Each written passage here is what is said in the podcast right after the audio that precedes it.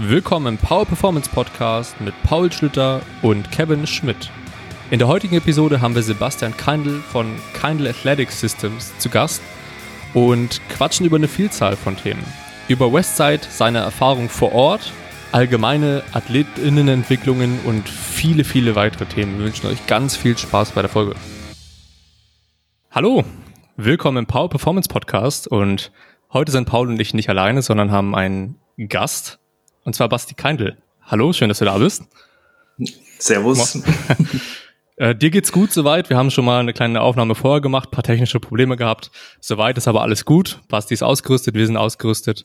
Und wir wollen heute so ein bisschen viele Themen anquatschen, glaube ich. Ähm, es wird so ein bisschen um die Trainertätigkeit, die Coach-Tätigkeit gehen. Vielleicht dich auch ein bisschen als Athlet und Mensch kennenzulernen und ein bisschen über Westside, über Westside zu quatschen. Das wird wahrscheinlich so die meiste Zeit beanspruchen. Wir haben auch noch ein paar Fragen bekommen von ein paar Zuhörern. Sehr schön. Die werden wir auch noch mal ein bisschen stellen. Ähm, für die Leute, die dich aber erstmal nicht kennen. Wer bist du? Was machst du? Erzähl gerne erstmal. Ähm, ich bin äh, Sportwissenschaftler, noch Diplom-Sportwissenschaftler, äh, habe an der TU München studiert, Fachrichtung Prävention Reha, habe dann in der Reha gearbeitet, so achteinhalb Jahre und habe nebenbei ähm, Athleten trainiert und Personal Training gemacht und im Fitnessstudio gearbeitet und dann Mannschaften trainiert. Also ich wollte eigentlich immer Athletiktraining machen und ähm, habe dann ähm, angefangen, eigentlich mehr oder weniger durch Zufall Footballer zu trainieren. Ähm, das lief gut, hat mir sehr viel Spaß gemacht. Und ähm, so hat mein äh, Gym dann begonnen, mein erstes. Und ich habe, deshalb reden wir wahrscheinlich dann auch über Westside, ähm, was die meisten nicht wissen, ich habe äh, Diplomarbeit geschrieben über ähm, Belastungs- und Trainingskomponenten im Kraft-3-Kampf und äh, da war der erste Teil der Arbeit ein Vergleich von dem Trainingssystem von Shaco und dem äh, Westside Barbell-System, was uh. primär daran lag, dass das zu dieser Zeit, also ich bin schon älteres Semester, ähm, zu dieser Zeit waren das äh, eigentlich so die, die gängigen, die größeren Systeme, die man hatte. Es gab so Texas Method und Korte mhm. und sowas, aber äh, das war alles noch nicht so publik. Und äh, Shekos Buch, das ich damals dann hatte, habe ich über Eric Talmant, einen Ami, übersetzt bekommen in so einer Russisch äh, auf Google Translate ins Englische übersetzt. Ähm, Krass. Genau, das war mein, äh, mein, meine Diplomarbeit und dann habe ich, äh, ich habe früher Basketball gespielt, habe das aufgehört wegen meinen Sprunggelenken ähm, und wollte dann noch mal einen Sport anfangen und dachte mir, wenn ich jetzt noch mal einen Sport anfange, dann wollte ich natürlich Football spielen, ging nicht, weil mit unseren Arbeitszeiten kann man nicht so ins Mannschaftstraining gehen, weil man eigentlich mhm. immer abends arbeitet. Ähm, und dann dachte ich mir so, wenn du einen Sport neu anfängst, einmal in der Woche ins Mannschaftstraining, ist langweilig. Da habe ich mit Powerlifting angefangen, weil ich mir dachte, ähm, die Wahl stand zwischen Gewichtheben und Powerlifting. Und dann dachte ich mir, für Gewichtheben bin ich zu alt, war damals schon 27. Ähm, und dann dachte, war, dachte ich mir, wenn ich jetzt nochmal was mache, möchte ich es gescheit machen und möchte in die Nationalmannschaft. Mhm. Und dann habe ich mit Powerlifting angefangen. Und äh, wieder etwas, wo ich alt bin. Äh, damals äh, gab es auch noch keine Raw-Wettkämpfe. Ah, Deshalb okay. bestand eigentlich gar nicht die Möglichkeit, äh, Raw anzutreten. Mhm. Also konnte man schon, aber war halt einfach nicht. Und ja. äh, so habe ich mit Equip Powerlifting angefangen. Okay. Und ähm, genau, dann KDK gemacht und dann irgendwann auch in Nationalkader gekommen und ähm, ja, dann hat das Trainersein quasi einfach alles immer mehr verdrängt. Und äh, jetzt habe ich letztes Jahr äh, quasi mein Bankdrückhemd an den Nagel gehängt. Ah, okay. okay. Genau. Also, und jetzt bin ich, bin ich nur noch äh, Trainer und äh, ähm, trainiere vor mich hin. Okay, als Freizeit. Athlet, so in die Richtung. Als Freizeitathlet, ja. Okay. Das ist so, so, erniedrigend, wie du das zugeben musst. Also dieses ja, ja, mit einer Träne, die so das Auge runterläuft. Nee, es ist, äh, ich habe, äh, heute früh habe ich mit einem Kunden, nee, gestern habe ich mit einem Kunden drüber geredet, ob es mir äh, schwerfällt und mhm. schon. Äh, also ich meine, es ist natürlich irgendwie schade und so. Und auf der anderen Seite ist aber einfach auch, ähm, ich wollte schon immer andere Sachen auch machen, so.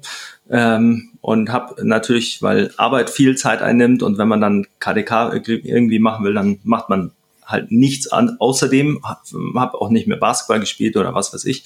Ja. Mhm. Und äh, so gewinnt man natürlich jetzt auch wieder Freizei äh, Freiheiten dazu und kann noch so andere Dinge, die auf der Bucket Bucketlist stehen, quasi abhaken. Ja. Cool. Was sind also, das für Dinge bei dir? Also was sind das, was ist so auf deiner Bucketlist, was das angeht? ähm, also dieses Jahr werde ich das ist also, man, man, muss vielleicht erklären, wie bei mir so Ziele entstehen. Letztes Jahr äh, hat mein äh, Bruder, der erste Footballer, den ich trainiert habe, mit dem ich gut mhm. befreundet bin, der Daniel, ähm, und mein Trauzeuge, die haben alle angefangen zu laufen. Also schon länger, nicht letztes Jahr. Und dann saß ich letztes Jahr so im Gym und habe mir gedacht, irgendwie, dass mich nervt, dass ich nicht gut im Laufen bin und mein Bruder schon. Also mein Bruder ist älter. Und dann mhm dachte ich mir, weiß, ich habe nie Bock auf Ausdauersport gehabt, dann dachte ich mir, habe ich keinen Bock drauf. Und ähm, das hat mich dann wieder getriggert, dass ich keinen Bock drauf hatte und dass mich das gestresst hat und dann wollte ich laufen. Ja, okay. und ähm, jetzt laufe ich dieses Jahr, also letztes Jahr bin ich dann zweimal einen Halbmarathon gelaufen, also kein Wettrennen, sondern nur die Strecke.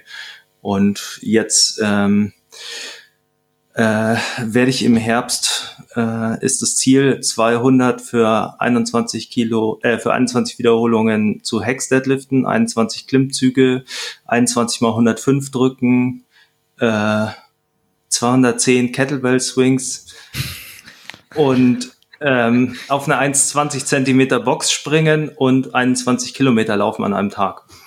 Uh, ich ja. uh. okay. Also, äh, das ist, äh, ist im Prinzip auch einfach so random entstanden. Man merkt ja, mhm. 21 war halt einfach irgendwie die Nummer. Und äh, es sind halt lauter so Sachen, wo ich mir gedacht habe, irgendwie, das muss mich halt immer ein bisschen triggern. Und dann hat man ein Ziel, auf das man hintrainiert. Und jetzt schauen wir mal, wie es läuft. Ja, krass. Genau. Ähm, das klingt auf jeden Fall mega cool. Also, also schon mal vorab Respekt dafür, dass du dir das überhaupt als Ziel gesetzt hast. Ja, und bin ich mal gespannt, crazy. wie das dann wird. Naja, also Ziele setzen ist ja einfach. ja, aber ich meine, man, man setzt, ne, also ich, ich, ich setze mich ja jetzt nicht hier komplett hin und sag, ja, ich werde, keine Ahnung, Olympia-Goldmedaillensieger im Gewichtheben in den nächsten acht Jahren. was, was ich steckt also, sich ja schon. Entschuldigung. Hm? Was ich interessant finde, ja. ist, dass du mit, äh, mit 27 hast du gesagt, ne, als du dann angefangen hast, Kraft-3-Kampf zu machen. Ja. Ähm, du hast das so, so rüber, so, so klingen lassen, als wenn du dann auf jeden Fall noch einen Sport machen wolltest und sehr,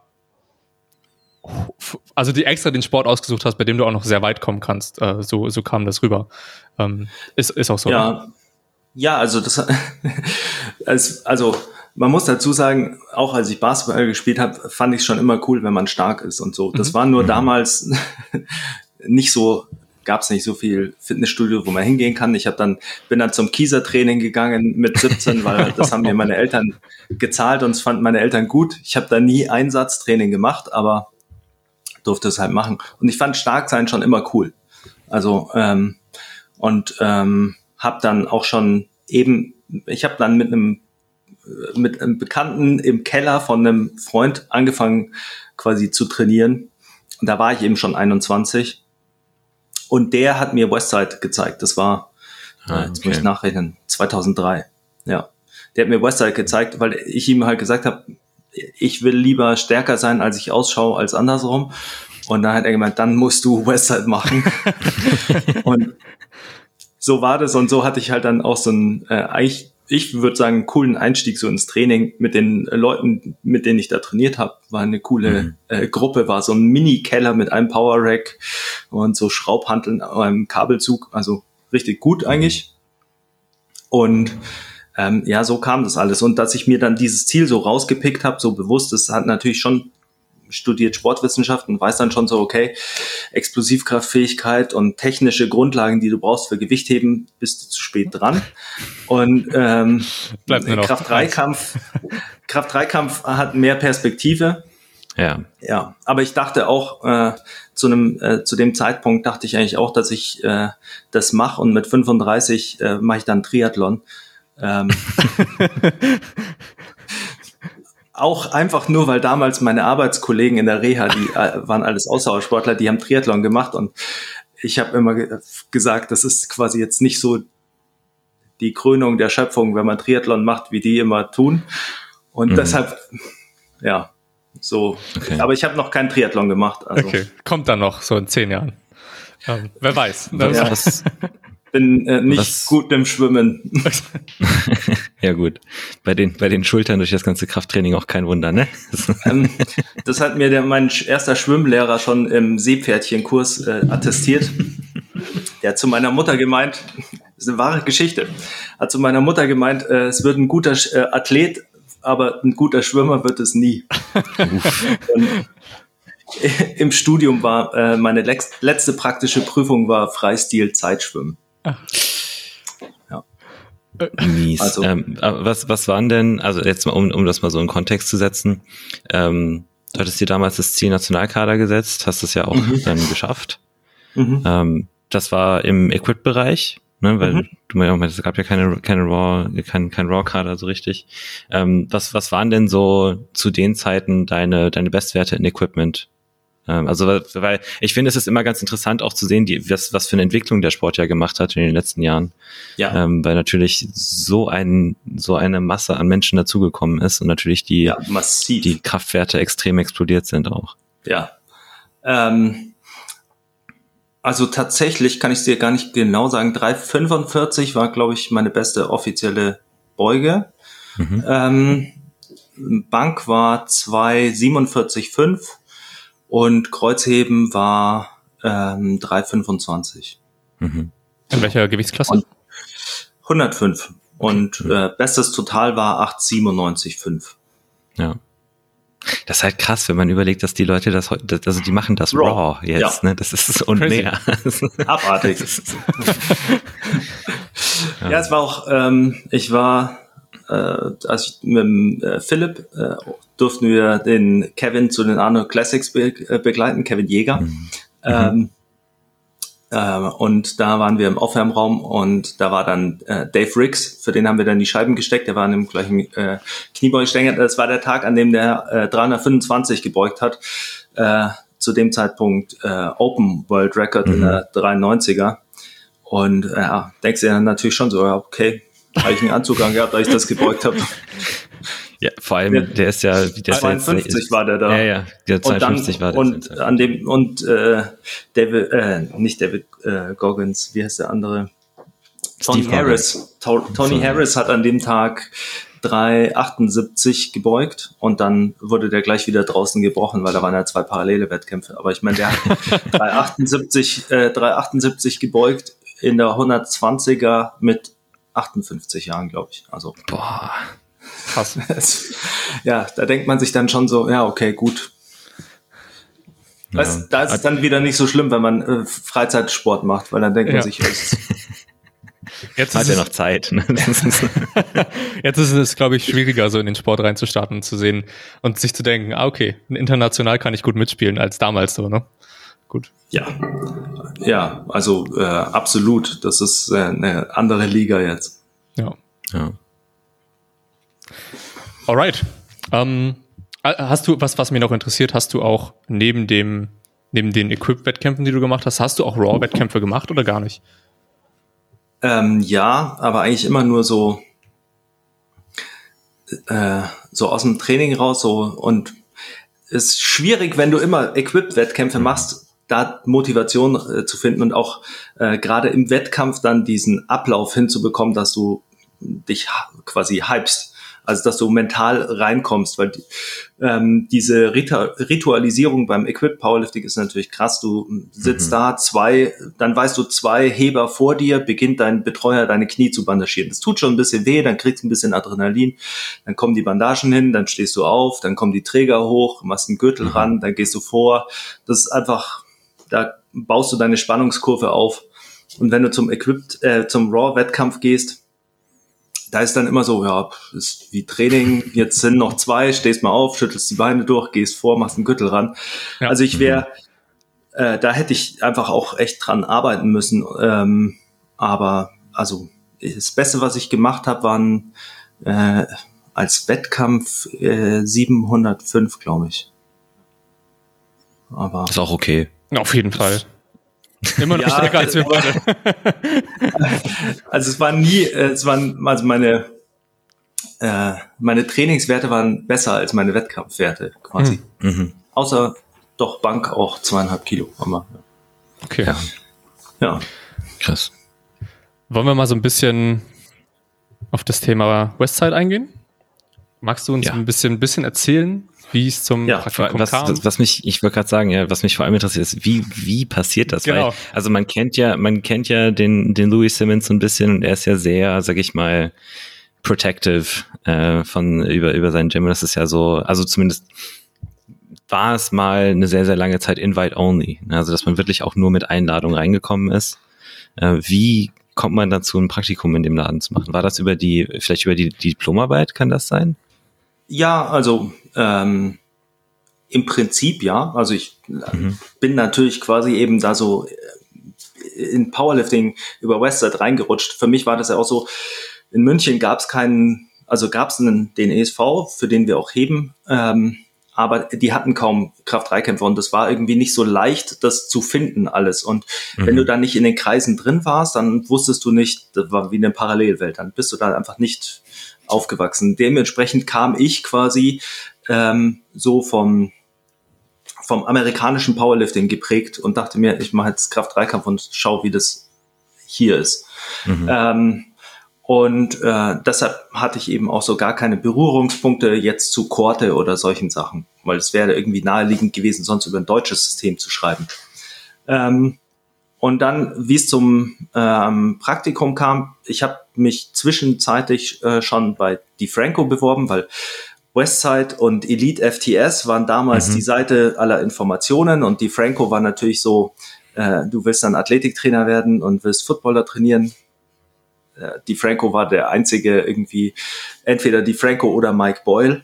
Und mhm. ähm, Mike Boyle war nicht meins. Und ähm, dann hatte ich mich bei äh, die Franco schon mal beworben und äh, weil der hatte mal ein, ein Internship ausgeschrieben ganz am Anfang und äh, da war ich dann unter den ersten äh, letzten drei und habe mit dem telefoniert, aber der hat einen gesucht, der dann dort bleibt und ich hatte da noch meine ah, Diplomarbeit okay. nicht geschrieben und dann dachte ich mir, weil sonst hätte ich wahrscheinlich, wäre ich da noch mal hin.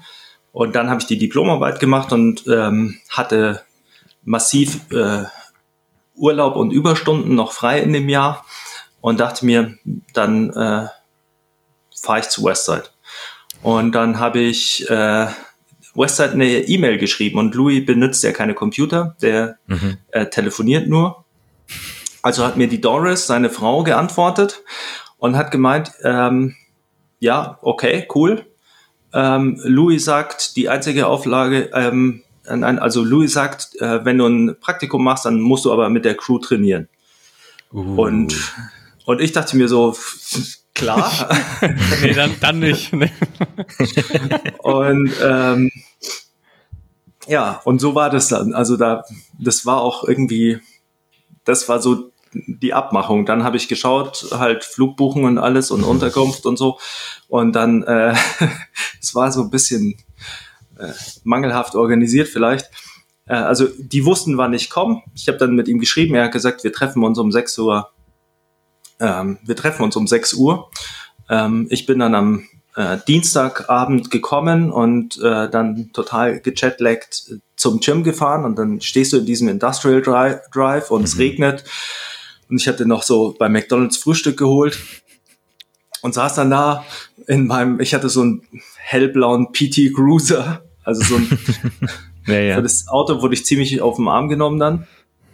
Naja, und die, die frühstücken ja immer bei Bob Evans.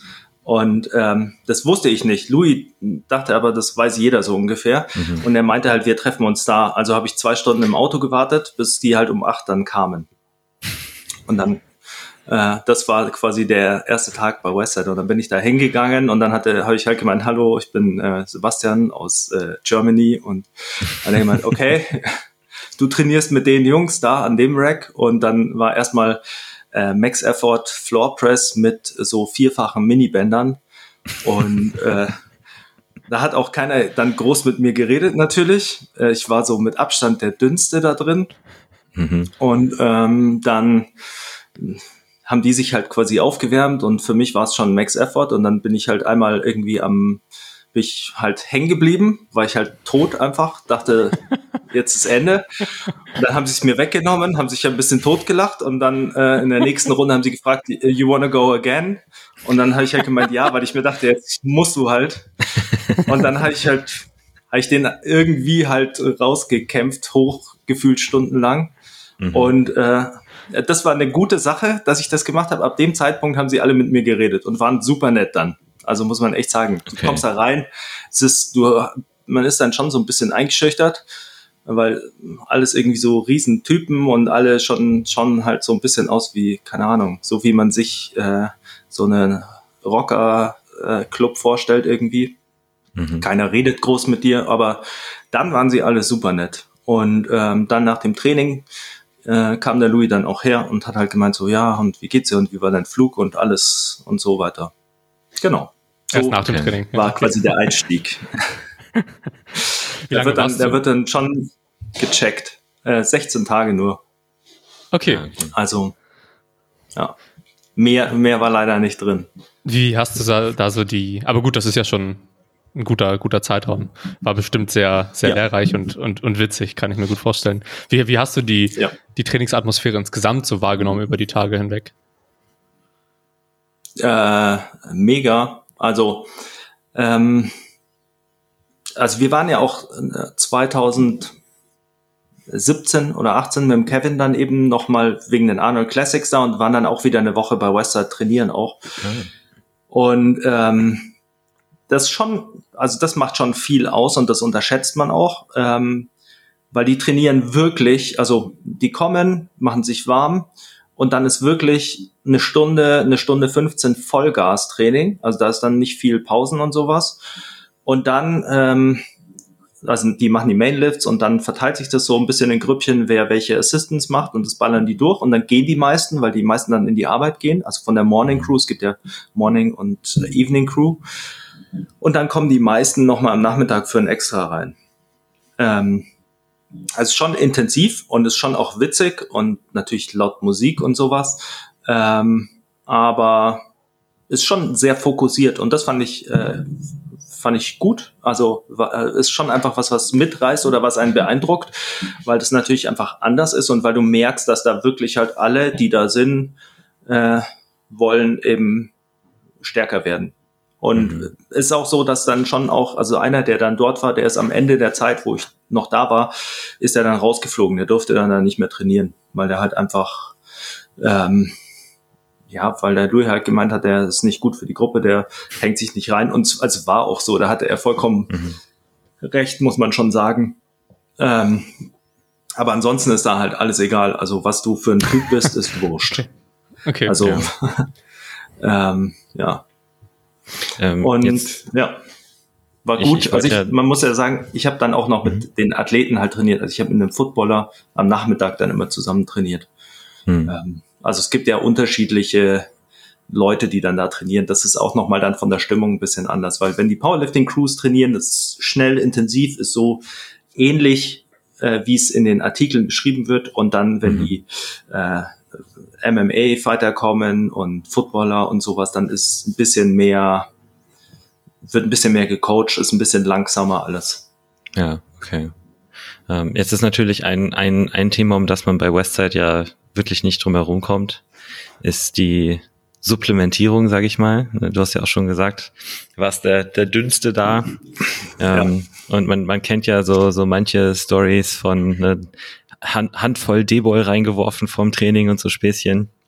Ja, wie waren denn, also du bist natürlich als Außenstehender reingekommen und ich glaube, in, in vielen Kreisen ist das natürlich auch ein Thema, was dann eher so dem engeren Kreis besprochen wird. Weil ich könnte mir gerade bei Westside vorstellen, dass da schon ein etwas offener Umgang mit äh, so an der Tagesordnung war. Was waren da deine Erfahrungen? Ähm, ja, also ich wurde am ersten Tag gleich von ein paar gefragt, so, also quasi halt, es wurde natürlich erstmal paar Späße drüber gemacht, auch dass ich dünn bin und so. Und der Louis hat mir dann erklärt, dass die, äh, äh, dass die, also damals habe ich, ich glaube, 95 Kilo gewogen und ich bin mhm. Meter 81, sowas. Also ich war schon dünn auch. Ähm, und dann äh, hat der Louis mir erklärt, dass die Europäer alle gute Kreuzheber sind, weil die so athletische Figuren haben, aber sie sind scheiß Bankdrücker, weil sie keine Arme haben und keinen Oberkörper. Das hat er an mir erklärt und an, äh, ich, ich weiß nicht mehr, wie hieß Travis, irgendwas, so ein äh, 700 Pfund Rawbencher. Mhm. Und ähm, dann kam natürlich irgendwie die, ähm, die Leute halt so hinterher her und haben halt so gemeint, ja, und what you taken?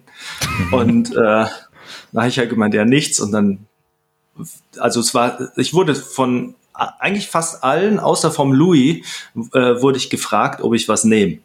Ähm, mhm. Und dann habe ich halt immer gemeint, no. Und dann haben sie, war von jedem die Antwort, why? Also es war einfach so, das ungefähr das Pendant dazu, wenn du, äh, wenn du jetzt sagst, irgendwie, du trinkst keinen Shake nach dem Training. Ja, warum? Also, du machst Krafttraining, nimm halt was. Es war einfach äh, natürlich. Und dann haben sie mir erklärt, ja, äh, hier ist es ganz normal und Policeman take it und Fireman und sowas. Und ich so, ja, es ist in Europa anders und so. Und äh, ich wollte dann auch nicht so auf diese Diskussion raus und habe halt dann immer gesagt, ja, ich hebe in der IPF und äh, Drug Testing und sowas. Und dann äh, kam von zwei kam dann so, ja, aber du bist doch zwei Wochen hier, dann nimm halt zwei Wochen was. Besser als gar nichts. So. Und dann habe ich halt so, ja, nein und ja. und ähm, und dann war es noch einmal so. Also man muss sagen, dass der Louis wirklich unvorstellbar äh, nett ist eigentlich. Mhm. Ähm, und ich, ich wollte dann, ich glaube am dritten oder vierten Tag habe ich halt so gesagt, ja, ich hätte gern äh, also ich wollte die DVDs kaufen und das Buch, das es damals gab, ähm, und äh, T-Shirts. Mhm. Und äh, dann habe ich ja gefragt, ob ich das kaufen kann. Dann hat er gemeint, ja. Und dann kam er am nächsten Tag mit so einem Karton, äh, hat er gemeint, ich soll mitkommen zu seinem Truck. Und dann sind wir zu dem äh, Truck raus, dann zieht er so einen Karton raus und dann hat er mir halt, keine Ahnung, Pulli, T-Shirts, äh, Babylätzchen, Mützen, alles gegeben, alle DVDs, alle Bücher und hat die mir halt geschenkt. Ah, mega gemeint, so, nee, also weil ich dann gemeint habe, ja, zahle ich schon und dann er so, nee, nein, und du bist extra hergekommen und hier kriegst du. Und äh, zwischendrin hat er so eine Spritze rausgezogen und dann, also er so, er hat halt, weil er, da war, er war so ein, es war noch so ein, äh, der bringt immer dann die Anzüge und Hemden zum Schneider halt und bringt die dann den Leuten mit, weil man muss dazu sagen, der kauft ja auch das Equipment für seine Heber. Ähm, und das Krass. sind ja schon so, so ein äh, Inter Canvas Suit, die sind ja schon teuer. Ähm, ja, und die hat er halt dann so raus und dann this for you, this for you und dann kommt so die Spritze und dann Steroids for you und, äh, und ich habe wahrscheinlich irgendwie so geschaut, so und äh, dann hat er gemeint, no, just kidding und es war dann auch nur, ähm, es war nur Kochsalzlösung und ähm, mhm. die, die hat er mitgenommen, um mir zu zeigen, wie man quaddelt. Weil die halt, also die quaddeln, also wenn du eine Entzündungsstelle hast, zum Beispiel an der äh, Patellasehne oder äh, bei ihm war es die Quadrizepssehne, dann spritzt du äh, so punktuell so Kochsalzlösungsdepots äh, außenrum. Also normalerweise natürlich nicht du selbst und nicht im mhm. Gym, sondern halt äh, macht ein Arzt. Und ähm, äh, um quasi halt die, Inf äh, also äh, antiinflammatorisch zu wirken. Mhm. Und er hat mir das halt gezeigt und weil er halt gemeint hat, das haben sie beim Chuck Vogelpol auch eine Zeit gemacht und sowas, weil der so Probleme hatte und hat mir halt erklärt, wie sie das einsetzen. Und äh, genau, das war das einzige Mal, dass Louis äh, was gesagt hat zu Steroiden und dann war ich noch einmal mit dem ähm, mit dem Footballer, mit dem ich trainiert habe, den sieht man auch immer noch, also mittlerweile ist kein Footballer mehr, sieht man immer noch auf Westside-Videos oder hat man gesehen, äh, der John. Ähm, mit dem, also weil der Louis kam ein paar Mal vorbei dann im Hotel, weil, also ich bin in der Früh hin, habe trainiert bei Westside, war dann danach noch mit dem Louis da, wenn Leute kamen zum Training. Und dann bin ich mittags beim Walmart vorbei, habe mir Essen geholt, bin ins Motel äh, und habe da ein bisschen äh, gelesen, DVD geschaut und äh, gegessen und mich mhm. erholt und dann am Nachmittag bin ich wieder ins Gym und dann habe ich mit dem äh, John trainiert, mit dem äh, Footballer ähm, und war dann da bis Abend, bin dann wieder ins Hotel und dann schlafen. Und der Louis hat mich ein paar Mal abgeholt, äh, so spontan. Einmal kam er vorbei und hat gemeint, ja, er muss jetzt äh, seine neuen Reifen abholen und äh, kann ich mitkommen und dann gehen wir noch was essen. Und standen wir auch vor so einer, wie man sich vorstellt, so eine Ghetto, äh, mhm. Autowerkstatt irgendwie, wo du im Auto sitzt und dir denkst, okay, hinter dir der, hinter dir hechelt dir der Pitbull ins Ohr. Mhm. ähm, aber also war super cool und da waren wir einmal beim Essen, äh, Footballer, der Louis und ich. Und das Ding ist, der Louis, wenn du mit dem Essen gehst, den kannst du nicht einladen, der, lädt, der zahlt immer.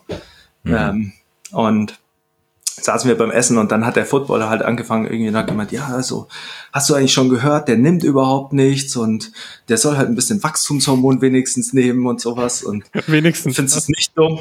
Ja, und dann hat der Louis halt, saß halt so da und hat halt so gemeint, so, nee, also, das ist seine Sache, aber I've been taking steroids for 36 years straight und so und hat halt das erzählt. und, äh, aber dem war es egal. Also, hm das war, äh, war ganz witzig. Was man ihm ja schon auch hoch, denke ich, schon, schon hoch anrechnen kann, ne? so diese, ähm, sag ich mal, off, offene Art auch für diese Entscheidung, das so zu respektieren. Ne? Weil man kennt es ja aus anderen Trainingsgruppen, man hört ja immer mal wieder Gerüchte aus verschiedenen Trainingsgruppen aus den USA, wo dann die Leute auch wirklich unter Druck gesetzt werden, ja. was das, was das angeht. Ne? Ähm, ja, also gerade, gerade da sehr viel Respekt vor. Krass. Ja, also es, es gab schon auch außer mir noch ein paar, die nichts genommen haben und auch von den Athleten, die da trainieren, nicht. Aber mhm. also von den Sportlern. Ähm, das wird, glaube ich, auch falsch eingeschätzt, dass irgendwie alle Sportler, die da hingehen, irgendwie gleich stoffen oder so. Ähm. Das ist nicht wirklich der Fall. Also hätte ich nicht mitbekommen und würde mich auch krass wundern bei den meisten, äh, weil es einfach nicht passen würde zur Leistungsentwicklung und äh, auch für ihre sportliche Karriere. Mhm. Ähm, aber es ist, also das, was ich halt ähm, an Louis Simmons schätze, ist, der ist schon sehr straight in dem, was seine Einstellung ist. Und das sagt er dir auch. Und äh, er hat mir auch gesagt, ja, es ist ein Scheiß, wenn du eine Diplomarbeit über, ich hoffe, ich darf sowas sagen. Ja, äh, klar. wenn du eine Diplomarbeit über Westside äh, schreibst und noch nicht da warst. und ich meine, ja, okay. Und ähm, aber, aber er ist halt, also ich würde sagen, sehr liberal. Also es ist ihm eigentlich halt alles wurscht. Das Einzige, was ihn interessiert, ist Training.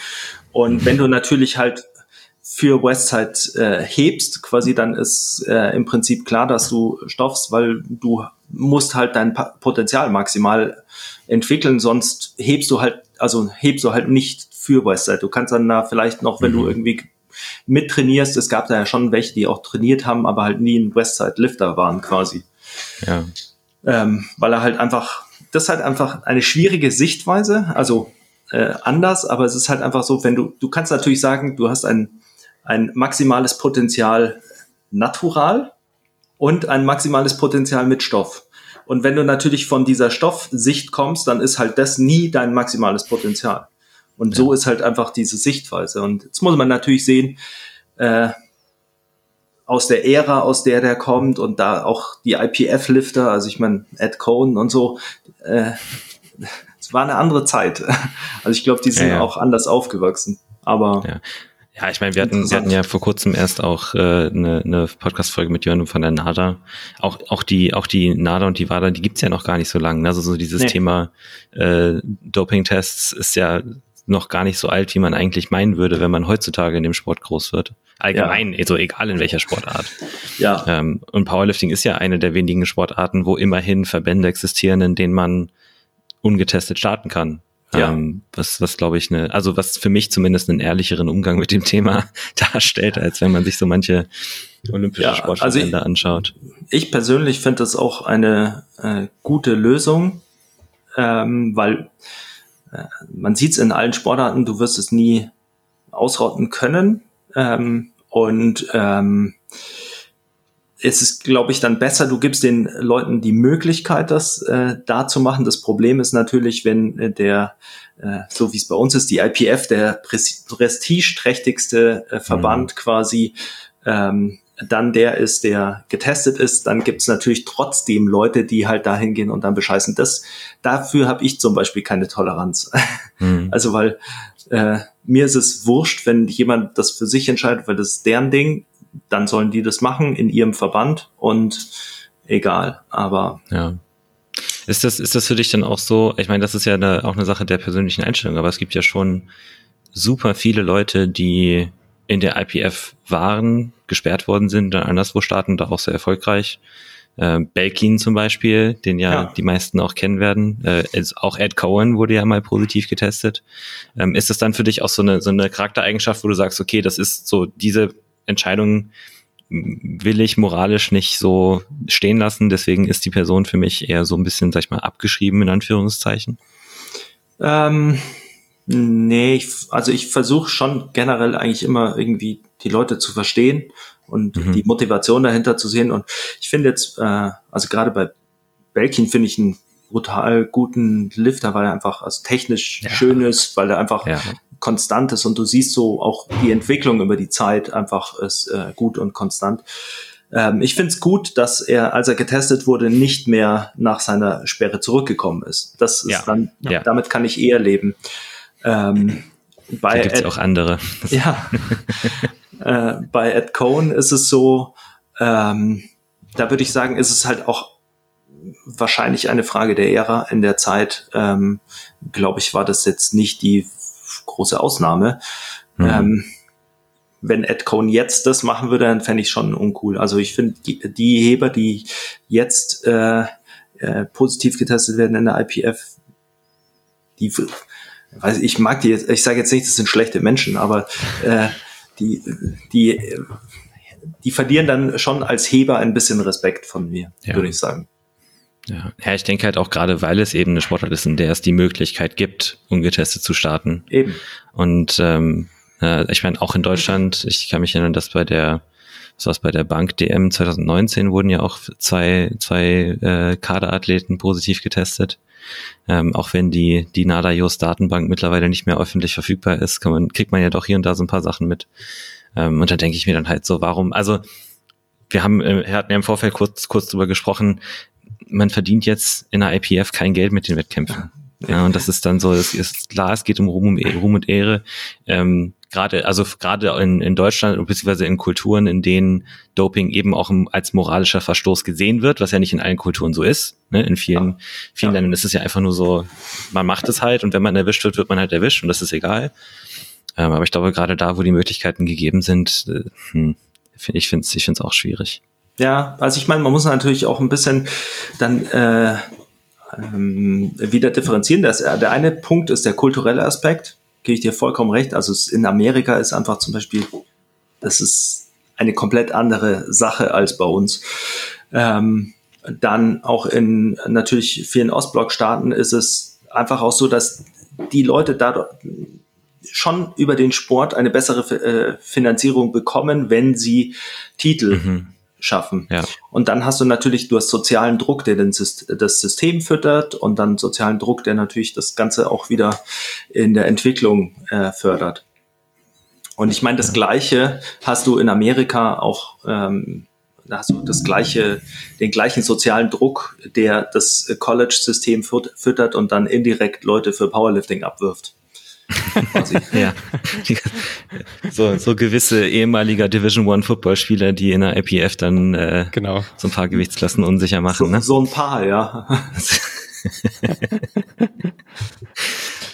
da gibt's ja so, so ein paar, die man, also das sind, also das nur mal kurz dann, dann, dann noch abschließend zu dem Thema, das finde ich halt eh so ein bisschen, also ich finde, für mich ist es heuchlerisch, ähm, wenn man weiß, also wenn man, wenn man die, die Division, gerade Division One Kultur kennt im American Football, und, und weiß, dass die meisten Leute an den meisten Unis da auch sehr spezifisch nicht nur unter Druck gesetzt werden, dass sie was nehmen sollen und müssen, sondern auch teilweise gesagt bekommen, wann sie was nehmen sollen, also dass es auch ein gewisses System hat.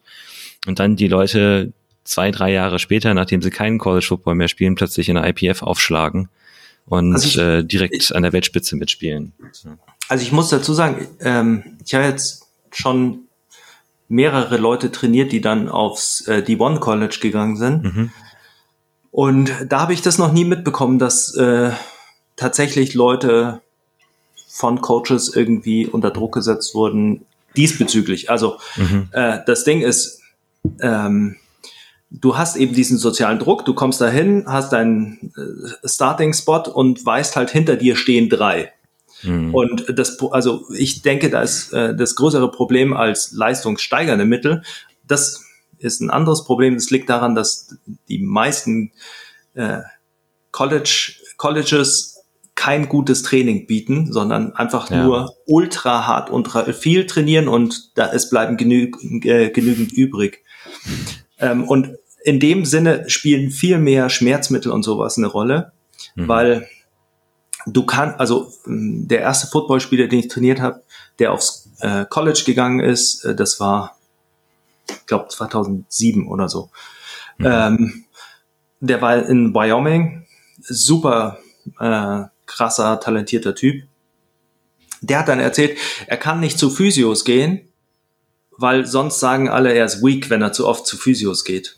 Und okay. ähm, äh, und ein, ein anderer, ähm, den ich trainiert habe, der hat äh, NFL Europe gespielt, dann Canadian äh, College Football mhm. und äh, das sind so zwei Geschichten, die bei mir so ein bisschen äh, mhm. die Augen geöffnet haben. Der ähm, ist in dem letzten, also im, quasi im Halbfinale, ist äh, umgeknickt, hat sich wahrscheinlich mehrere Bänder gerissen, ähm, ist dann eine Woche auf Krücken gegangen und ist dann am Freitag vor dem Spieltag ähm, zum Doc gegangen der hat ihm eine Spritze gegeben und seine Worte waren, der gibt mir die Spritze. Und dann hat er gesagt, stand up. Und ich dachte, es geht nicht. Und dann bin ich aufgestanden, ich habe nichts gespürt, bin rausgegangen wie normal. Und der hat am nächsten Tag dann äh, äh, Championship äh, gespielt und äh, auch gewonnen. Und ähm, das sind so die Dinge dieser, also auch dann der Verschleiß an den Colleges, also das einfach ja auf gut Deutsch drauf geschissen wird, was aus den Leuten passiert, weil halt auch die, die muss man auch wieder verstehen, die College Coaches haben krassen Erfolgsdruck, weil die natürlich Titel sammeln müssen, damit sie rekrutieren können. Hm. Und so wird dieser Druck natürlich nach unten gegeben und das führt auch aufgrund des schlechten Trainings ähm, natürlich dazu, dass äh, Leute dann im Division One College äh, Sport auch irgendwie zu illegalen Sachen äh, greifen. Ähm, nicht, weil es notwendig wäre, also weil die, du hast da eine Masse an Talent, äh, die absurd ist und die Leute, die brauchst du nur normal trainieren und die werden gut oder ja. sehr gut. Ja. Ähm, aber es wird wirklich so schlecht trainiert. Also, ähm, ja, also ich meine, ich habe die Woche habe ich noch mit ein paar drüber geredet. Ich krieg's ja jetzt wirklich seit 18 Jahren so ungefähr mit, diese College-Motivationsvideos, es hat sich nichts mhm. geändert. Also der, ja. der, der, der, der, der Entwickl die Entwicklungskurve ist äh, sehr flach. Und das ist halt was meinst, was meinst du, woran das liegt? Also was ist da, ist das einfach so eine Kultur, die sich so, so festgefahren hat, die junge, wo quasi kein junges Blut reinkommt aufgrund von dieser Exklusivität? Weil man weiß ja auch da, dass so dieser, äh, zumindest äh, ist das mein, meine Wahrnehmung. Ich stecke da bei weitem nicht, nicht tief drin in der Szene, aber meine Wahrnehmung ist, dass auch so diese, diese Coaching-Posten, äh, ob jetzt als tatsächlicher Coach oder Position Coach oder als Strength and Conditioning Coach, äh, halt super viel über Vitamin B vergeben wird und überhaupt da reinzukommen an sich schon extrem schwierig ist und auch natürlich für viele äh, eine finanzielle Hürde, ne? weil natürlich auch so ja. die, die Internships und so weiter werden nicht bezahlt und das muss man sich halt auch erstmal leisten können, da so ein halbes Jahr an so einem College äh, für lau zu arbeiten. Ne? Ja, klar. Also ähm, das Ding ist, es gibt mehrere Perspektiven oder mehrere Dinge, die mhm. man, glaube ich, betrachten muss. Das eine ist, du hast im äh, Profisport und im Athletiktraining oder Athletiktrainingbereich hast du natürlich immer diese Vitamin B-Hürde. Also du musst immer jemanden kennen, um da reinzukommen. Das war mit eine Sache, warum ich äh, mir auch relativ schnell überlegt habe, ich habe dann ein Praktikum bei Bayern Basketball gemacht und mhm. das war dann so endgültig die Entscheidung, dass ich mir gedacht habe, ähm, ich möchte nicht äh, in Vereinen arbeiten, ähm, mhm. weil du du kannst sehr gute Arbeit leisten. Der Coach, bei dem ich da äh, quasi Praktikum gemacht habe, der Johann Bucher, der war super. Ähm, aber der konnte auch nicht machen, was er wollte, weil der Svetislav Pesic zu der Zeit Coach war und das war relativ äh, klar hierarchiert. Ähm, und ich glaube, das hast du, also dass die Leute einfach nur reinkommen über, weil sie den Coach kennen, weil mhm. Die Coaches gehen, die Head Coaches gehen, das ist am College natürlich nicht so wie in Profimannschaften, aber Head Coaches gehen und dann äh, kommt der neue Head Coach und will halt ein quasi Clean Swipe haben und ein neues Team. Das ist so die eine Sache. Ja. Dann äh, die zweite Sache ist, äh, und ich glaube, die ist auch wichtig für Trainingsbetrachtung generell, ähm, also warum welche Trainingssysteme in welchen Ländern entstehen, ist der kulturelle Aspekt. Äh, du hast halt in Amerika ähm, zum einen so diese Hard Work beats Talent äh, Mentalität und der Grind und dieses die, die subjektive harte Arbeit und viel Arbeit ist äh, quasi äh, overvalued, würde ich sagen, im Vergleich zu Return.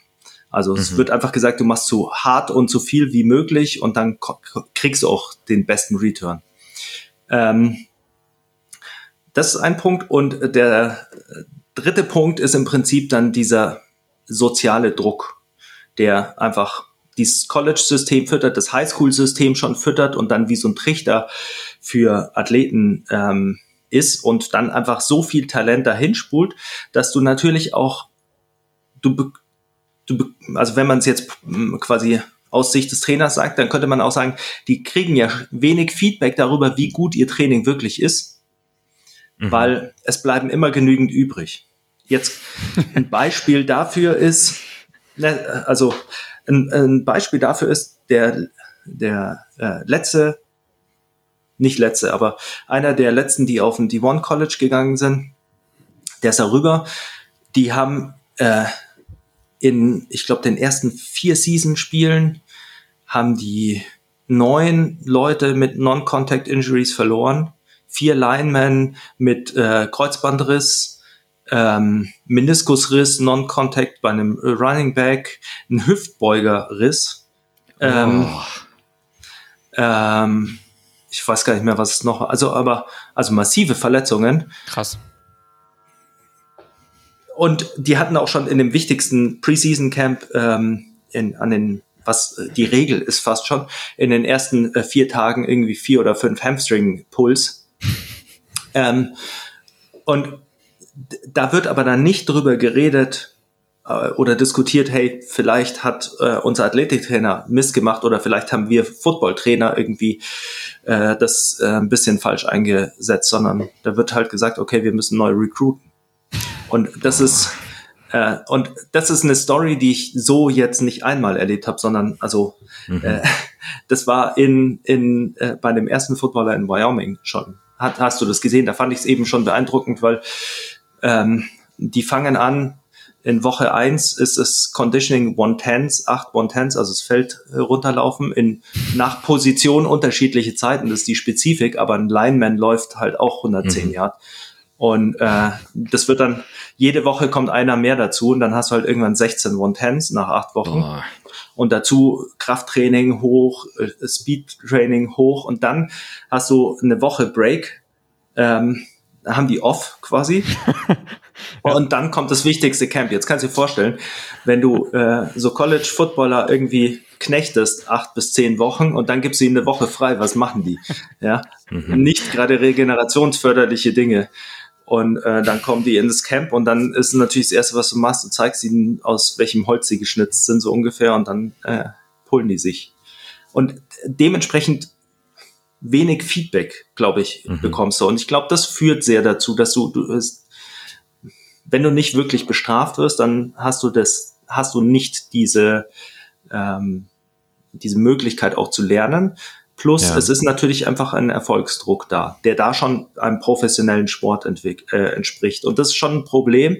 Sieht man auch an den äh, US-Trials jetzt äh, Leichtathletik, habe ich gestern äh, mit Chris äh, drüber geredet, ein Leichtathletik-Coach. Ähm, wenn du dir anschaust, wie krass die US-Trials dieses Jahr waren, äh, was die da alles rausgehämmert haben, dann siehst du, was es ausmacht, wenn Leute in dem Alter mit dem Potenzial entwickelt werden können und nicht äh, so einen Saisonkalender haben mit vielen Highlights, auf die sie hingeprimed werden quasi. Ja. Und ich glaube, das sind alles so Dinge, die da mit reinspielen. Und ja, ähm, interessant. Deshalb ist es auch, deshalb bin ich immer sehr äh, laut in meiner Meinung darüber, dass ähm, Training, das aus Amerika kommt, in äh, den wenigsten Fällen ähm, so wirklich gut ist. Mhm. Also es ist, ja, man muss, man ja, muss ja auch sehen, man muss sehen, in, in Amerika hast du eine Prägung, du hast eine, eine Entwicklung Fitness, Bodybuilding, die es bei uns nicht gab. Äh, früher in Europa war Krafttraining nur was für Sportler. Das haben nur Sportler gemacht, um im Sport besser zu werden. Das gibt natürlich einen anderen, äh, anderen Approach, wie man Krafttraining einsetzt. Mhm. Und wie, wenn man, also ich finde zum Beispiel Australien wahnsinnig äh, interessant und australische Sportwissenschaft nicht äh, ohne Grund so gut. Und wenn du dir anschaust, äh, Australien ein Land mit infrastrukturell schwieriger Voraussetzungen, weil so weit gespreadet, mhm. ähm, kein Phänotyp an Mensch, der irgendwie prädestiniert ist für äh, eine Sportart ähm, und die holen aber trotzdem immer noch in sehr vielen Sportarten sehr gute Resultate. Und ja, das finde ich, und das konstant, und das finde ich zeigt, dass die gut sind im Entwickeln und darin auch Lernen zu ziehen. Und das sieht man schon auch so ein bisschen aus der Sportwissenschaft, die von da kommt. Ja, das ist tatsächlich, also da, da kann ich auch noch äh, ein, ein draufsetzen.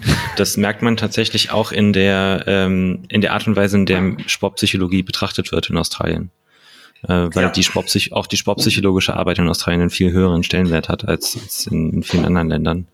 Ja, und das, also, das, das spricht sehr zu dem, zu diesem System, was du auch gerade beschrieben hast, dass da natürlich auch eine tatsächlich Reflexion eingebaut ist und tatsächlich mal drüber nachgedacht wird, okay, ist das, was wir jetzt hier gerade machen, überhaupt zielführ ziel zielführend? Ne? Ist es auch, haben wir eine Menge von, keine Ahnung, 100 Spielern auf dieser einen Position, die wir, die wir alle durchprügeln können und der letzte, der noch steht, ist dann gut genug? Ja. Oder sollten wir uns vielleicht überlegen, die auch alle mal so an, in unterschiedlichen Geschwindigkeiten zu entwickeln und ja. schauen, wer dann tatsächlich die beste Leistung bringen kann? Also das ist, ähm, also auch, weil ich habe äh, jetzt erst bei der letzten Sportpsychologie-Tagung auch wieder Seminar mit einer bei einer Australierin gemacht und da kam das auch so ein bisschen durch, dass die, dass die Sportpsychologie durchaus auch an diesen Prozessen beteiligt ist, an der Auswertung von Training und so weiter.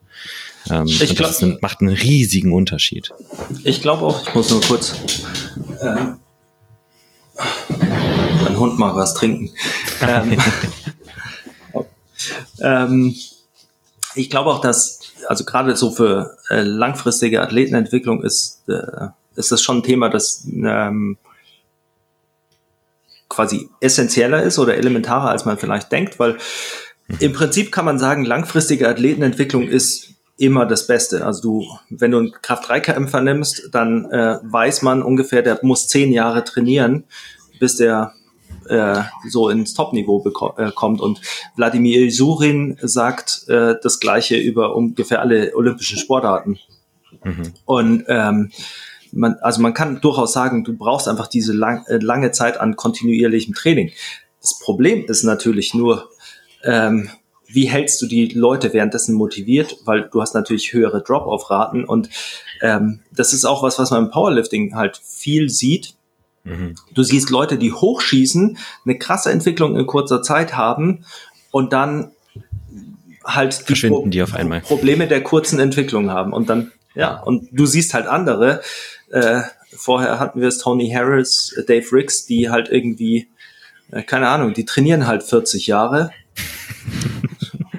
und äh, hauen halt dann äh, einfach äh, immer weiter irgendwie was raus. Mhm.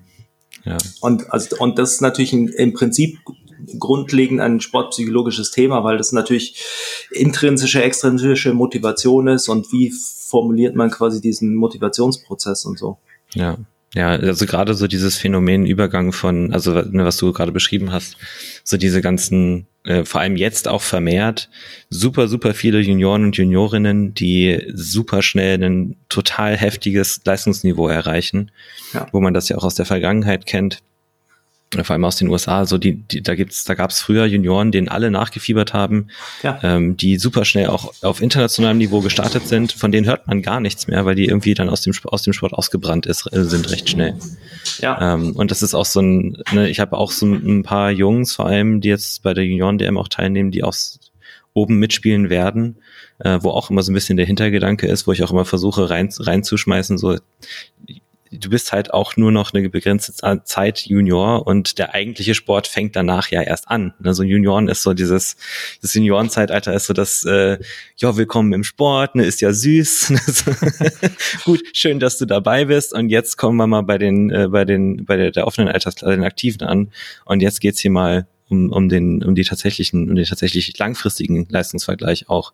Und ich glaube, die wenigsten schaffen das tatsächlich so lange auch in dem Sport beiz, beizubleiben, bis sie wirklich so ihre, ihr Potenzial auch komplett erfüllen.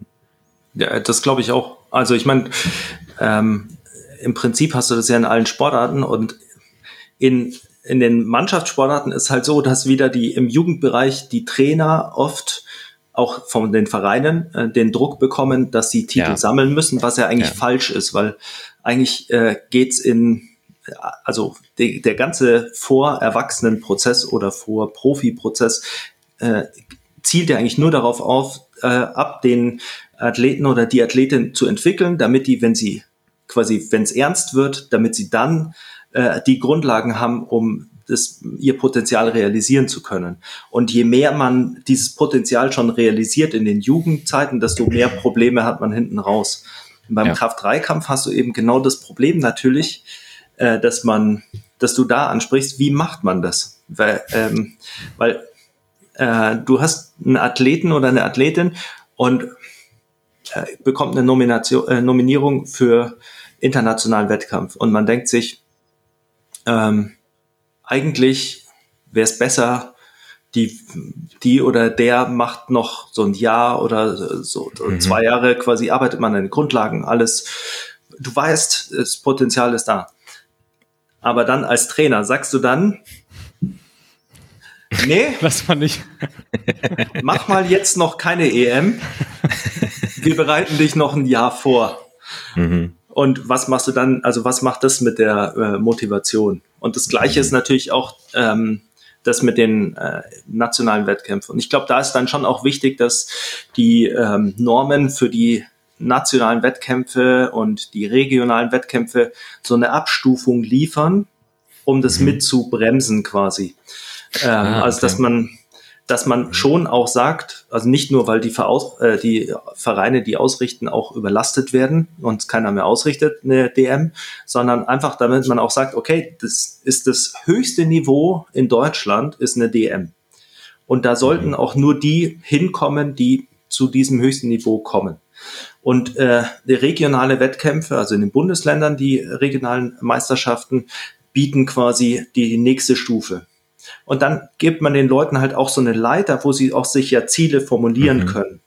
Und ich ja. glaube, dass das schon auch ähm, ein integraler Teil ist, auch wenn es natürlich, es gibt natürlich Gegenargumente, ähm, aber ich glaube, es ist halt ein, äh, ein schweres Thema und ich, aber ich glaube halt ein super, super wichtiges äh, Thema für alle Coaches, ähm, weil ja. äh, man da natürlich erst wenn du das ein paar Mal mitbekommst, wie das eben laufen kann oder wenn du es länger verfolgst, den Sport und siehst, wie eben, wie du es beschrieben hast, Leute, die sich krass entwickeln, dann auf einmal komplett weg sind, erst dann weiß man, welche Verantwortung man da übernimmt als Trainer. Ja. Ja, vor allem, ich glaube, vor allem jetzt, sag ich mal, in einem, ähm, ich meine, du bist ja auch noch als, als Landestrainer äh, tätig im, im BVDK. Aber vor allem so auf der Seite der, sag ich mal, privaten Dienstleistung ist es natürlich auch so ein riesiger Konflikt zwischen, okay, jetzt habe ich jemanden, der zu mir kommt und bei mir im, im Coaching sein möchte.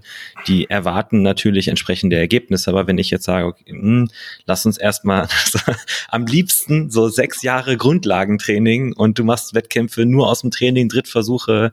So bei der Bank kann man hier und da vielleicht mal so an die Grenze gehen, aber der Rest alles, ne, so diesen super langfristigen Klar. Prozess auch, auch betonen.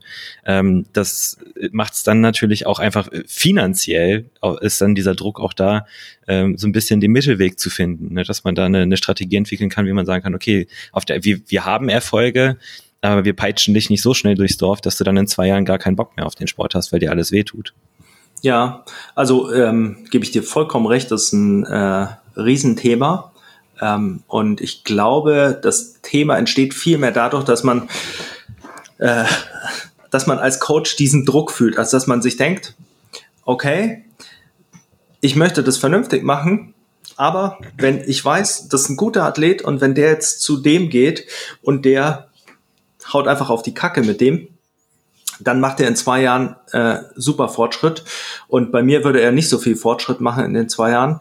Und vielleicht ist er nicht so motiviert, mhm. ähm, dass, dass man dann quasi verleitet ist, die ähm, quasi diesen Schritt zu übergehen. Aber eigentlich ist es so wie in den meisten äh, Businessmodellen generell, dass man sagen kann, ähm, die Probleme, die du kreierst, also wenn du, wenn du immer Athleten hast, die du irgendwie zwei Jahre äh, trainierst und dann sind die äh, weg. Ähm, das spricht sich rum. Das äh, macht sich auch nicht gut und oder zwei mhm. Jahre wäre noch lang, aber wenn du jetzt immer ein halbes Jahr jemanden trainierst und dann ein halbes Jahr nicht mehr, weil ja. ähm, dann glaube ich, ist es auch nicht nicht gut für äh, für dein äh, fürs Business und äh, ich muss auch sagen, dass ähm, ich immer wieder erstaunt bin, äh, gerade auch bei den ganzen Sportlern, die ich trainiere, egal welches Niveau, welche Liga oder so, ähm, wie viel Grundlage man machen muss. Oder mhm. das Grundlagentraining, das klingt jetzt immer so harmlos, aber also wie viel unfancy Zeug man einfach macht und die Leistung sich wahnsinnig entwickelt. Ähm, ja. Und ich, ich glaube manchmal, dass die Vorstellung dessen, was man, also die Differenz zwischen maximal und dem, was du vernünftig holen kannst, ist nicht sehr groß. Ähm, und dass das manchmal einfach aus Angst quasi überschätzt wird. Ja. Wie machst du denn? Ja, ich glaube oh, vor allem. Hm? Erzähl gerne. Alles gut. Ähm, also ich habe, ich habe, äh, bin immer wieder mal, vor allem eben bei in der, sag ich mal, jüng, in der jüngeren Altersgruppe, halt auch sehr viel konfrontiert äh, mit diesem Drang nach optimalem Training. Ne, so wäre es jetzt nicht, wäre es nicht besser, wenn wir an ja. dem Tag nochmal zwei Sätze Einstrecker reinmachen oder Waden, Waden heben oder sonst irgendwas. Und, und da halt so, ne, da, da muss man halt so diesen alten Fuchs spielen und sagen, so immer mit der Ruhe, ne, das ist, wir, wir verfolgen hier einen langfristigen Plan, ne, du hast jetzt das und das Körpergewicht, da und das ein Leistungsniveau. In den nächsten zwei, drei Jahren würde man sich ungefähr diese Leistungsentwicklung vorstellen und anpeilen und dann gucken wir einfach mal, wie das Schritt für Schritt so vor sich passiert. Ne. Ähm, also gerade so dieser, also dieser jugendliche Drang, sag ich mal, ähm, der ja auch gut ist. Also der hat Klar. ja auch was unglaublich Gutes. Das ist ja auch super geil, das, sag ich mal, auszunutzen und dem die Leute dann ab und zu mal so ein bisschen von alleine zu lassen. Ähm, aber man, ich, ich musste vor allem am Anfang meiner Tätigkeit sehr schnell lernen, wie ich da auf die Bremse treten kann, ohne die Leute zu vergraulen. Ja, ja. Also ich meine, das, äh, ich gebe dir zu 100 Prozent recht. Das ist einfach dieses, dieses zweischneidige Schwert. Eine Sache, die ich immer äh, gut finde, um das zu veranschaulichen, also bei Kraft-3-Kämpfer zumindest, ähm, wenn du dir überlegst, du kannst ja so ungefähr einen Rahmen geben, wie, wie schnell man optimal Muskel aufbauen kann pro Monat mhm. über ein Jahr. Also einfach mal so eine Richtlinie, ja. Und dann kannst du denen vorrechnen, wie viel Muskeln sie maximal draufpacken könnten in dem Jahr. Und äh, dann kannst du und das ist auch so eine Verzerrung, die natürlich über Social Media äh, stattfindet, weil man einfach nicht sieht, wie klein die Leute sind. Mhm. Äh, dann, äh, wenn du, dann kannst du sagen, okay, Leute in der 93 Kilo Klasse, die international heben, sind nicht größer als. Ja, und das bedeutet, ja. das bedeutet, wenn du 1,80 Meter bist und äh, du willst ein Sixpack haben und es wird schwierig für dich, äh, in der 105er ein Sixpack zu haben, dann wirst du nicht international, also dann wirst du nicht dein Potenzial wirklich ausschöpfen, ähm, mhm. weil das im Kraft-3-Kampf natürlich ist einfach sehr eng gekoppelt. Und ich fand es selbst beeindruckend. Ich war in, äh, in Bayern in der 105er und ähm, normale Größe und dann kommst du auf den Deutsche, dann bist du schon so einer der größten und dann äh, kommst du auf deinen ersten internationalen Wettkampf und dann sind alle 120er höchstens so groß wie du, höchstens. Mhm. Also ja. es ist eine ganz klare Abstufung. Ja. Und ich meine, das ist auch das gleiche, was du siehst in, mit Amerika und sowas. Und wenn du dann, ja. weißt du, wenn du mal neben Leuten wie Ed Cohn stehst, äh, und ich meine, der hatte 110 Kilo auf Stoff äh, und der ist, der geht mir zur Schulter. Also ich meine, da kannst du schon überlegen, dann äh, muss, da also ich muss hoch. Ja. ja, da gibt's ein wunderbares Bild, was das hat mir, mir Moritz äh, äh, Mobo gezeigt von der äh, von den USAPL Nationals. Da haben die Top 5 105er Foto gemacht, wie sie alle nebeneinander im Raum stehen. Ähm, und weil sie halt nur nebeneinander stehen, hat man keinen Referenzpunkt und man, ja. man denkt sich, ne, die sind so 1,80, aber die sind halt, ich glaube, Bryce Lewis ist 1,65, 1,67 so um ja. den Dreh, ne, und er war einer der größten. Ja. ja und das habe ich neulich bei meinem, meinem einen Athleten noch geschickt, der unbedingt mit 1, mit 1,80 in die, in die 100 war, wollte, meinte, hier, guck mal. Ja. Das, das so als also Orientierung. Also, ich weiß nicht, ob ihr Stephen Manuel noch kennt, Screamer Manuel. Mhm. ja. Ähm, der äh, war bei den Arnold Classics da auch und ich meine 105er, ja, der ging mir halt gerade bis zur Schulter. Also ja. du stehst da und denkst dir so, okay, der ist so klein und ich meine, dann Beef ist, Mountain dann wird, oder so hat er ja, sich genannt. Ja. ja, und ich meine, der hat halt einfach so einen Brustkorb dann und auch äh, die Schenkel. Aber ja. also ich glaube, das, das zeigt oder dadurch kann man vielleicht auch den Leuten im äh, Kraft-3-Kampf gut zeigen, ähm, wie die Langfristigkeit ist und dies langsame, weil äh, relativ verständlich ist, dass man einfach nicht in einem Jahr irgendwie äh, 10 Kilo äh, reine Muskelmasse draufpacken kann. ja. Und das ist in anderen Sportarten halt immer ein bisschen, äh, bisschen schwieriger, glaube ich. Aber äh, es, also es zahlt sich äh, so krass aus, auch von den Ergebnissen. Ähm, also wir haben alle Footballer, die wir aufs College geschickt haben, sind rüber und waren im Prinzip die stärksten ähm, mhm. in, in ihrer Mannschaft.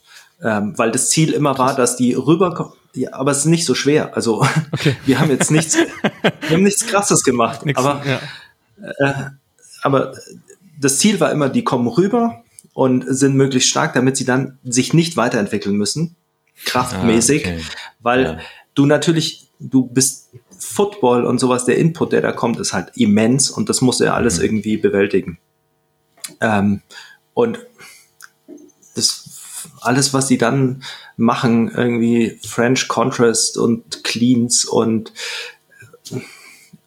keine Ahnung was, hat dann nie irgendwie was groß besser gemacht. Und ähm, ja. Das ist halt oftmals sind die Sachen, die man eben als Basics bezeichnet, ähm, viel, viel fruchtbarer, als man denkt, quasi. Ja. Und äh, man äh, bekommt dadurch eigentlich viel, ähm, viel geregelt, also viel Fortschritt auch geregelt, der eigentlich gut ist. Und du siehst ja auch bei, wenn du jetzt einen jungen Heber hast irgendwie und du machst mit dem im Prinzip die Mainlifts äh, low-key, würde ich mal sagen, und mhm. machst äh, Zubringerübungen und Nebenübungen und sowas und der wird technisch besser und solider, dann wird seine Leistung konstanter, er baut Muskeln auf, er wird automatisch stärker durch Muskeln aufbauen und dann kann man das auch hinbekommen. Aber es ist natürlich das Schwierige ist halt immer dieses, was du vorher formuliert hast, dieses mhm. optimale Training und das glaube ich, auch einfach so eine Misskommunikation, weil also ähm, optimales Training ist halt auch wahrscheinlich ein konstanter submaximaler Fortschritt. Ja. ja. ja. Äh, wie sieht's denn bei dir zeitlich aus? Äh, nicht, dass wir dir deine zu viel deiner so. Zeit rauben. Wir haben also ja noch ein paar. Also ich habe noch so. so zwölf Minuten. Super. Äh, Kevin, willst du dann vielleicht die ähm, ein paar von den Fragen, die man etwas schneller beantworten kann, raushauen? Ich mach mal so eine Art Quickfire-Runde. Ja. Ähm, Okay, gut. Also selbst wenn du viel zu den Fragen erzählen könntest, ne, vielleicht ein bisschen kurz ja, fassen, so gut kurz. es geht. Ähm, ich, ich würde mal raushauen. Bin ich schlecht. ich auch. Welche Fehlerprobleme sieht Basti, also siehst du in der Trainingsplanung im Powerlifting, besonders im deutschsprachigen Raum? Äh, besonders im deutschsprachigen Raum. Ja, ganz knappe Frage. Mhm. Kannst dich ganz kurz. Ja. zu viel, zu viel Fokus auf Auslastung und auf äh, zu viel akute Anpassung ähm, und ähm, auf äh, zu viel Gedanken über optimales Training und zu wenig über Konstanz. Mhm. Das klingt gut. Also alles, über was wir gerade geredet haben, quasi. Ja. ja. Wie nimmst du die Kluft zwischen alten und neuem BVDK da wahr? Entschuldige. Mm, ich nehme es eigentlich nicht als Kluft war, als Wandel, als Entwicklung, die sich auch anpasst, wie sich die Sportart entwickelt. Also ähm, ich glaube, dass das in der Öffentlichkeit ein bisschen anders wahrgenommen wird, als es tatsächlich ist, weil auch also als ich auch involviert war, super viele Dinge irgendwie sozialmedial diskutiert waren, die einfach äh, keine Grundlage hatten und wo ich mir immer dachte, okay, mhm. wo kommt das her? Und vielleicht sollten sollte der Verband besser kommunizieren, warum welche Entscheidungen getroffen werden. Aber also ich finde es, ja, ich mein, man kann jetzt sagen, die Sportart entwickelt sich. Ja. Mhm.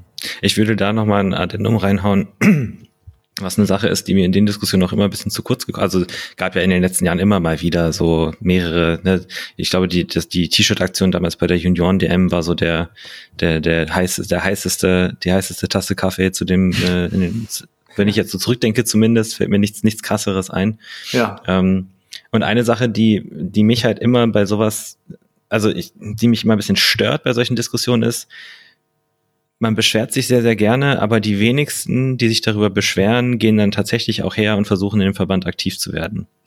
Ähm, ne, und da muss man auch sagen, es gibt diese, diese, diese Alters, diese, diese Altersunterschiede in den Leuten, die tatsächlich aktiv in den Verbänden sind. Also da nochmal Appell an alle, wenn ihr in einem Verein seid, beteiligt euch vernünftig. Ne, selbst wenn es nur Mithilfe auf die Wettkämpfen ist, das sowieso. Ne, du hast auch gerade schon angesprochen, dass niemand mehr eine DM austragen will. Ähm, ja und werdet auch aktiv in den, in den Sitzungen, beteiligt euch auch auf nationalem Niveau, ne, geht zu den jährlichen, jährlichen ja. Meetings und bringt eure Meinung damit ein. Also da gebe ich dir zu 100 Prozent recht. Ich bin schon auch immer der Meinung, dass ähm, ich versuche es politisch korrekt auszudrücken.